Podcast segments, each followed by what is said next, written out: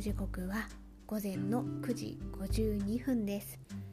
おはようございますというかもうこんにちはという時刻ですね、えー、この番組は40代のスノーがチクチクと差し子をしながらただただ好きなことについて話していく番組です。よろしくお願いいたします。またまたちょっと久しぶりなまあ、まあ自分のペースでやっているとこんな感じなのかなというペースで収録をとっております、えー、今日は朝起きてあのあれなんですよ。今日はですねまあ私の住んでる地域になると瓶とか缶とか捨てる日なんですよね。あそのあの曜日でたまたまそういう日だったので昨日あうちはなんか前日から捨てられるんですけれども昨日夜捨てに行こうかと思ったんですけどちょっとタイミングを逃してしまったのでまあ朝早くに行こうかなと思って7時台ぐらいですかねに出してきたんですけれども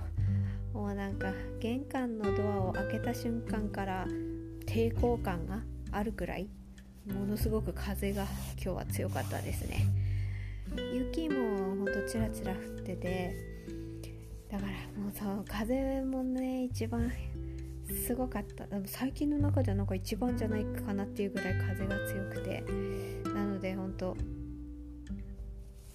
もうより寒かったですね。朝だからまあ寒いって言えばい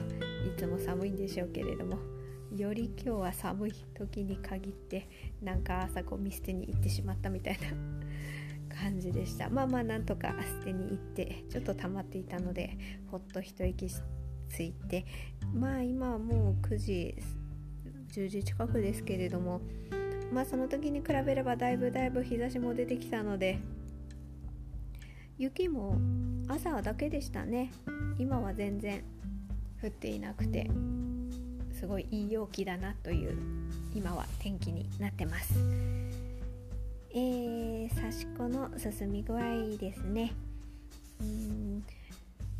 今日の朝ちょうど私あの刺し子の方のインスタグラムに完成品をアップしておきました。この配信をアップする時には概要欄にリンクを貼っておきますのでああこれの刺し子のことねってわかるかなと思います。今年から私ちょっと布巾を何枚刺したかってちょっと数えてみようかなと思いまして。でまあ完成してインスタグラムにアップした時にカウントをしようかなと思ってましてまあそれが今回アップしたので今年3枚目ですね。だいぶ朝の葉ばっかり刺してたのでちょっと違う模様を三崩し紋っていう模様を三崩し紋でいいのかな？多分。をあのえっ、ー、と踊り屋商店さんのブルーとイエローの2色でちょっと刺してみました。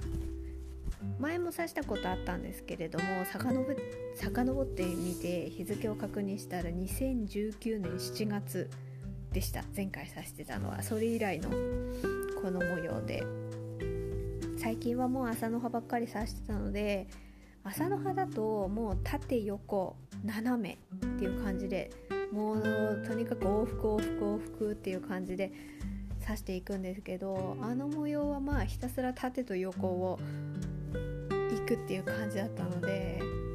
朝の葉よりは単調でしたしであの私この朝の葉だとこう重ねて裏で糸を刺したところをもう一回ちょっと刺して戻ってみたいな感じの刺し方してるのでうんなかなかただ単調にまっすぐだけっていうわけにはいかないんですけれども三崩し紋だと本当にこう単調に刺していけばいいだけなので朝の葉を刺すよりはだいぶ時間は短縮短縮というかね、うん、そんなに時間はかからずまあそんなに時間はかからずと言っても何時間だろうなそんな12時間ではさせないんですけどね。差し子って。2時間4時間。あ5時間くらいかな。ざっくり。ざざっくり30分。そうですね、うん、5時間くらいですかね。差し子部分でかかったのは。こっちのね朝の葉ですともう多分10時間以上は1枚でかかると思うんで。まあまあその辺のスピード感は人によって違うとは思うんですけどね。ということで3枚目をアップしましてそれは完成でで今は、まあ、またまた朝の葉ですね。今はたこう単調にただただまっすぐザクザクザクっと波縫いをしていけばいい部分を刺しております、えー、こちらは前も刺したことあるんですけどグレーとピンクの2色使いで。ね私の中では定番の組み合わせっていう感じなんですけれども、まあ、非常にこうなんか穏やかな優しい雰囲気の組み合わせで私は好きなのでこれをまた刺しております。それが刺し終われば4枚目っていう感じでしょうか。まあせっかく年をねちょうどまあいい区切りだったので今年1年で何枚くらいまでいくかっていうのをちょっと記録として、ね、取っていきたいなと思ってインスタグラムの方でもこう2021年何枚目みたいな感じの表記でやっております。はい。まあ今年もねこんな感じでやることは変わらず。のもう淡々とね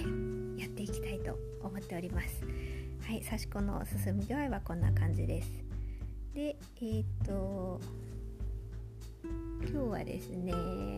まあ、最近この内容ばっかなんですけど本当に文房具ですね。最近こう買った文房具をまた今日は紹介しようかなと思っておりましてこの配信をアップする時にあ私あの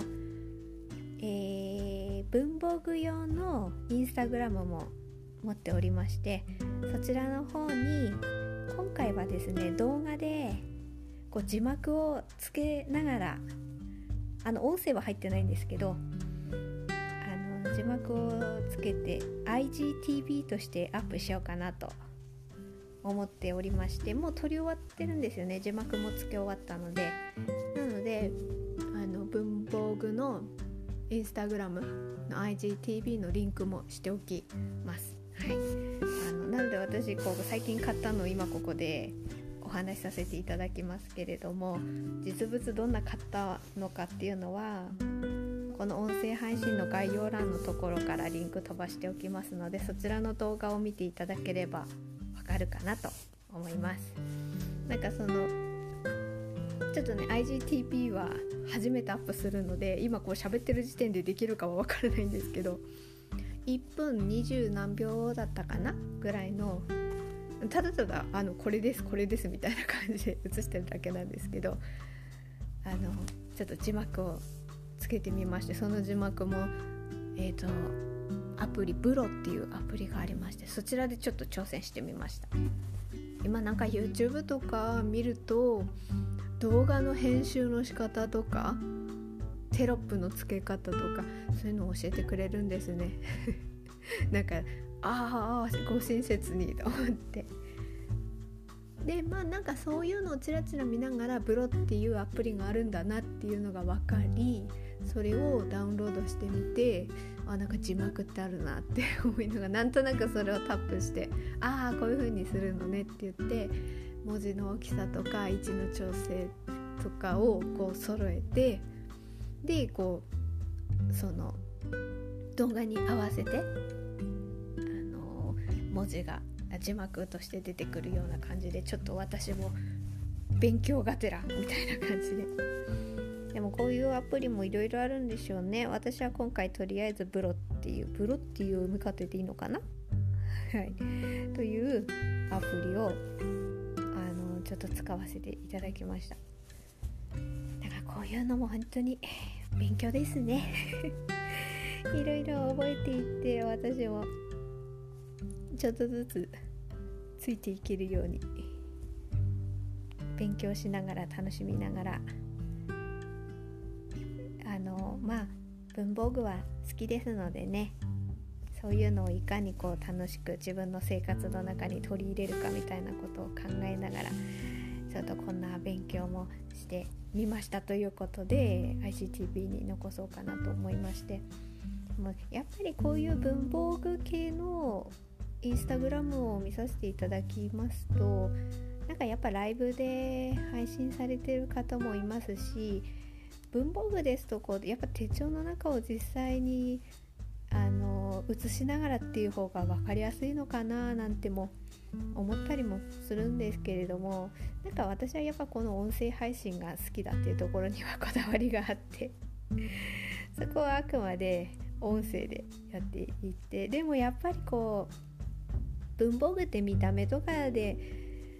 使い方とか活用の仕方とかっていうのをなんか表現するのが分かりやすいって言えば分かりやすいんですよね音声よりはね。なのでその辺は、まあ、私はちょっとねうんインスタグラムの方でちょっと声はなんか残すにしてもインスタグラムの方だったらなんか私音声変えたりするかもしれないです。ちょっとそこはな何ですかね。なんかなんか抵抗抵抗がある。こんなに音声配信でここで喋ってるのに。不思議ですけれども。なんかねインスタグラムの方だとなんかなんかねそこで声残すのはなんかうん。ちょっとはまあ分かんないですけどね。この辺はやっていきながら。ね。自分もどういう風にこの辺を活用していくかはまあ試行錯誤中なんですけれども。でもなんかねなんか楽しいと思ったことはいろんな今の時代に合ったツールで記録には残しておきたいなっていうのもあるし、まあ、それもそういうツールを活用するっていうのも大事だけどやっぱりプラスアルファ手書きっていうところも大事にしたいなというのも思いながらなんかやってる感じですね。はい、でまあまあまあそんな感じでなんかアプリの勉強をしましたから。あのインスタグラムの文房具のインスタグラムの話なんかに今ちょっとなってしまったんですけれどもまあここからはどんなねあの文房具を買ったのっていう話をしようかなと思うんですけど。えー、っとまずまああの IGTV でちょっと1分ちょっとの動画で残しておくのでそっちを見ていただければ視覚として分かりやすいと思うんですけれどもまずは1つ目はシステム手帳ですね。で しかもね2つも買ったんですよね 1つが黎明藤井さんのこう黒のシンプルなまあどちらもバイブルサイズなんですけどシステム手帳ですねまあ、バインダーの方バインダーっていう言い方でいいのかな？まあなんか典型なバイブルサイズに私は選んだんですけれどもなんかあれですね。去年これ出たんですけど私全然まだシステム手帳のもう超々初心者なのであのシステム手帳スタイルっていうこれはあのすごいこうしっかりした作りのもう写真がすごい綺麗なあるんですよね雑誌がね。でえー、っと去年の秋くらいに出たのがあの5冊目が一番最新刊みたいでこれはあの私の近所の蔦屋さんにうちの近所の蔦屋さんにあったのでまずこれを買いましてですね。あのもうなんかどういうブランド名があるのかも全然知らないのでなんかこれをこう眺めながらあこういうブランド名があるんだなっていうのをまだもう今覚えてる最中なのでいずれいずれそういうなんかね革にこだわったとかいろいろあると思うんでバンドがあるかないかとかね。まあサイズはバイブルかなとは思うんですけれどもデザインがどうのこうのとかそういうのねもしこうこうやってずっと使い続けるなって自分思ったらいついつかは買いたいなって思ってその時はこのブランドのこの色がいいなっていうのは多分選ぶと思うんですけれどもちょっとまだそこまで全然いけてないので本当に一番これで1100円くらいでしたよ。はい。あもうシンプルな。えっと前にポケット。なんかちょっとしたカードとか入れておけるような私今あのシールここに挟んでますけど今は。前前にこうちょっとしたこうポケットがあってあとペンホルダーもついてるっていうタイプの黒の手帳が1冊。あともう1冊はあこれはねどこで買ったのかな？東急ハンズさんで買ったんだ。黒い方。でもう1冊あのクリアもう透明ですよ。もう表紙が透明のシステム手帳タイプの。でもこれなんか Amazon さんで買ったんですけど B6 サイズっても書いてあったような気はしました。ちょっとあのどこのブランドさんのものかは忘れてしまったんですけどでもここれはなんか Amazon さんでしか買えないみたいなことをなんか調べたらそうだったみたいで。あ確かにまあ東京ハンズさんとか大きな文房具さん文房具屋さんもちょっと見ましたけどなんかこれは売ってなかったなと確かに思ってこれは Amazon さんで買ったんですよね。でリフィル付きも確か選べたかもしれないです。私はえっ、ー、とクリアポケットが2つとあと定規ですね。こうパチパチパチって挟めるですけどそれがついてるものにを選びました。確かいくらぐらいだったかな？1600円1700円くらいだったかなと思います。でまあこれを2冊ですね。買いました。で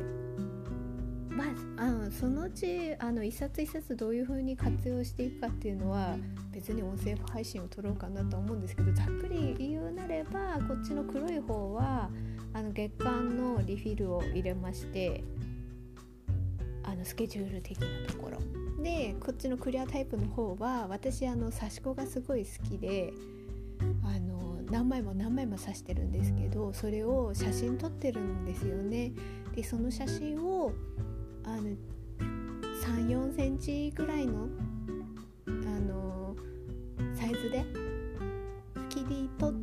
あ写真を印刷して切り取ってそれを貼って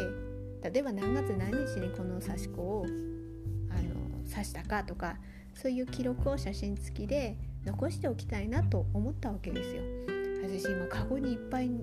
10 10 20枚近く入ってましてねもうこれいつ刺したんだろうみたいな感じがその辺の記録をちゃんとしてなかったのであのまあインスタグラムでアップしてるのもありますけれどもあのその辺をあの写真で見返したいなって思うわけですよ。刺し子の付近ってやっぱり一枚一枚ってそれなりに時間をかけて作ってるんですよねだからなんかその一枚一枚にに私のこの思い出が詰まっておりまして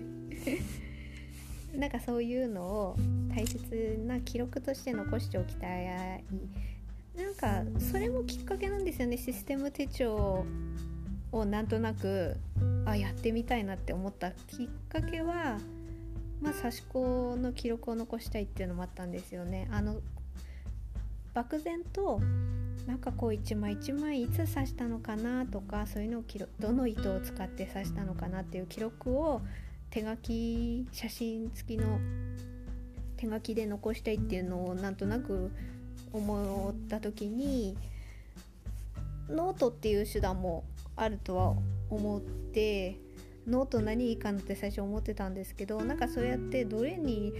記録つけようかなって思った中になんかあシステム手帳っていう手もあるんだなみたいなのを思ったんですよね。でバイブルサイズのこの1枚のリフィルに1枚、えー、だから1枚につき3枚くらい写真を撮ってそれを貼ってみたいな感じっていうのを今考えててそれをそのクリアの透明のシステム手帳につけていきたいなっていうふうに思ってそれを買ったんですよね。まあその辺はまたこうおいおい自分も印刷して作ってちょっと積み重ねていった時にまたちょっと記録として別にこんな風に活用してますみたいな音声配信はちょっと撮ろうかなとは思っております。まあその辺がまずシステム手帳のファイルですね。で次が、えー、ドット方眼メモ。100枚入り色クリームですね。えっ、ー、とこれは？バインデックスさんっていうのかな？もうこれはそのさっき言った刺し子の写真を貼って記録をつけるように方眼かドット方眼かのリフィルが欲しいなと思っておりましてで私前回の音声配信の時にあのプロッターさんの 2mm 方眼を買ったっていうのを言ったんですよ。でそれはまあ主に相撲の記録ですよね。星取り表、まあ、番付表なんかそういうのを書いててそれまでは測量野鳥で書いてたんですけどそれもちょっとシステム手帳に移動しようかなと思った時にプロッターさんの 2mm 方眼っていうのがこう違和感なく測量野鳥からこう移行するのには違和感ないリフィルとしてあいいなと思って。でそれに差し子のことも書こうと思ったんですけどなんかこう色が繊細すぎて線がよく見えなくて写真の位置とか曲がんないように貼る時の線の位置があまりにも繊細すぎてちょっとこれもうちょっと見えた方がいいなって思って。でまあそれを思った時に方眼かドット方眼か何かいいのあるかなって思ってその時にこれが、まあ、一番、ね、たっぷり入ってるし。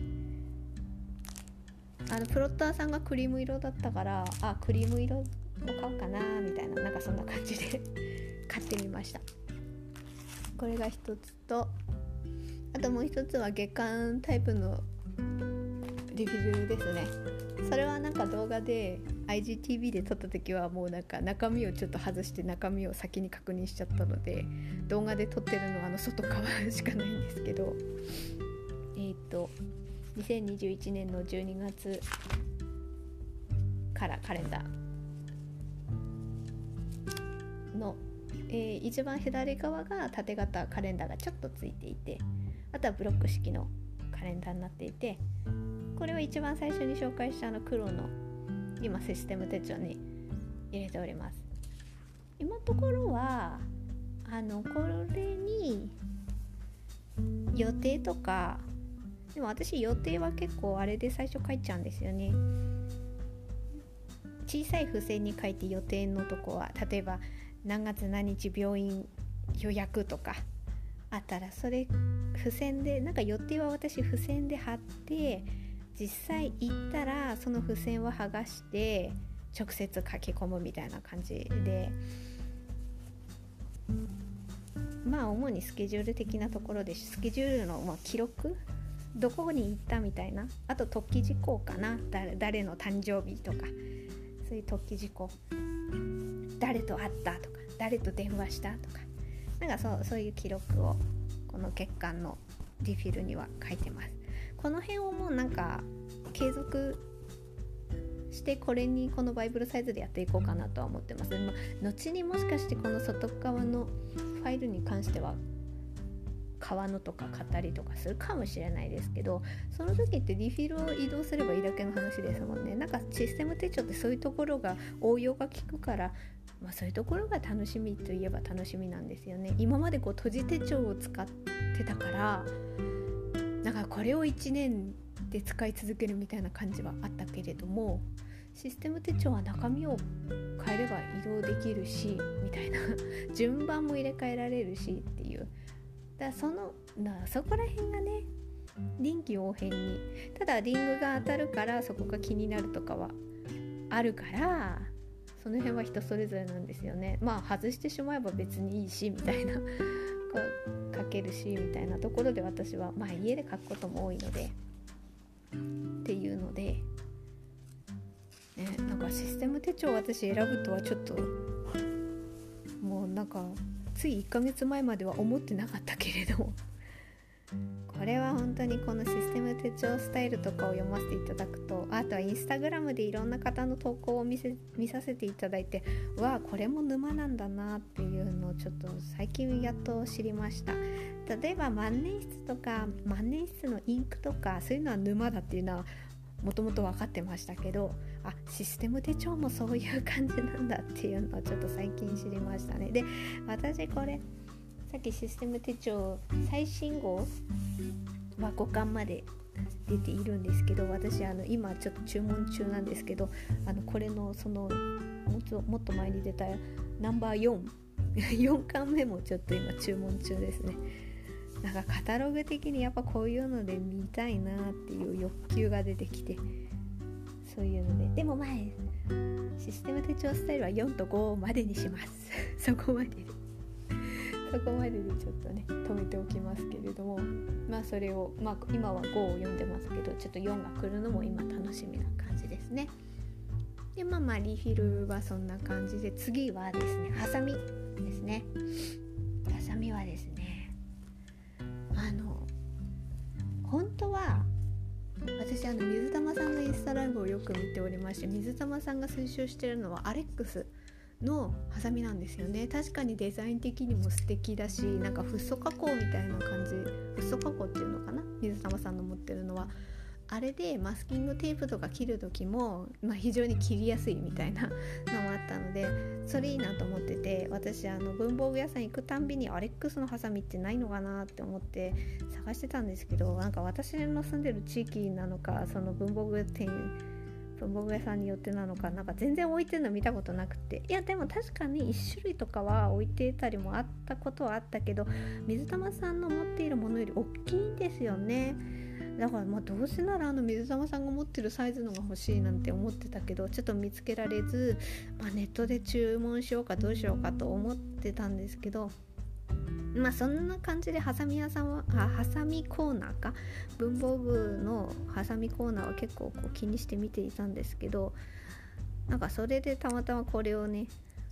私今回買ったこの国用さんのハサミこれえーと、何コートチタンチタンコーティングされているタイプでこれもすごい切りやすいです。私何にこうハサミ使いたかったかってマスキングテープ切る時だったんですよね。それってあのえー、っとさっきあの差し子の記録をするために写真を貼ったりみたいなこと話したんですけどその時にマスキングテープとかも私あの刺し子刺し子柄の日本の伝統柄のマスキングテープもなんかちょっとずつ集めてて それを貼りたくて一緒に。その時にマスキングテープなんかマスキングテープにこうクリップ式で挟めてそれでチャッてこう切れるのもあるんですよね。ちょっと名前と忘れしちゃったんですけど。あれはもともと持っててそれはそれで便利なんですけどなんかこのノートに貼るためにちょうどいいところで切るってなった時にやっぱりそれってハサミの方が便利なんですよね。あのなんとなく2センチぐらいで切りたいからって時はあのマスキングテープ自体にこうクリップ式で挟んで切るタイプのものでいいんですけれどももうちょっと細かくこれに合わせてこの長さで切りたいって時はやっぱりハサミの方が便利でその時のためのなんかこうあまりベタつかないタイプのを探しててまあ本当はアレックスが良かったんですけれどもなかなか見つからなかった中でこの国用さんのハサミこれこれねキャップレスですごい便利。前どこのメーカーさんのかこうこういうスティック型のも私持っててそれは別にフッ素加工的なものはされてない一般的なものだったんですけどこれそれキャップ式だったんですよね。だけどこれはキャップ必要あキャップレスだしそのなんだろうこうベタつかないようなこう加工がされてるタイプの刃だったであこれでいいじゃんと思ってこれを買ってみました。すごいこれで、ね、マスキングテープもね切ったりしたんですけどねいいです。あのいい買い物したなと。これはこれで満足です。で最後は水玉さんのメモ帳ですね。水玉パン工房っていうので水玉さんのライブでもなんか確かにシールとかもあって見てたんですよね。でそれででまあまあいろいろ文房具屋さんを いろいろ見てた時にこのメモ帳が目に入ってあ可愛いなと思ってこれは思わず買ってしまったと。これなんかね一枚一枚なんか和紙みたいですごい素敵な感じですよ。だからこれは私今あの今日配信でこの内容について話そうみたいなのをなんとなくコンベもして今ちょっとそれを見ながら話していたんですけれどね。あのこうちょっと項目を書くぐらいですね。細かい内容は本当喋りながら私まあなまあまあ、思ったことをただただ喋ってるだけなんですけれども大きな項目的なものをこう書いてるメモとしてちょっと活用してみました。すごいこれね。私最近モノグラフを使ってるんですけどもうシャープペンで書くの本当なんかいいいい感じですよ。デザインも可愛いし水玉さんのはいなのですごい満足のいく買い物ができました。はいえーと、ここ最近で買ったまた文最近ほんと文房具の話が多いですね。でもなんかやっぱりこういうなんかね自分の好きなことをこうやって話すっていうのは私にとっては本当に気分転換だったりするのでなかなか話す機会がないので音声配信だと本当になんか自分のペースでただただ好きなことをお話しさせていただけるんですごい私にはこうありがたい存在になっております。でも本当なんかこんなにシステム手帳いいなって思うとは思わなかったですね。この辺も本当になんかいずれいずれね自分の納得したなかそういう手帳に出会えるといいななんて思いながらまあまあまだちょっと私はもうブランド名とかもなかなかまあちょっとずつはアシュフォードさんとかあとあプロッターさんとかもですよね。はい。その辺もなんかちょっとずつ勉強していこうかなと思っております。はい今日はえっ、ー、とまあ刺し子の話とあちょっと動画の字幕編集をプロというアプリでしてみたという話とあと後半は最近買った文房具についてお話しさせていただきました。はい今日も長々とお付き合いいただきありがとうございました。またよろしくお願いいたします。はいありがとうございました。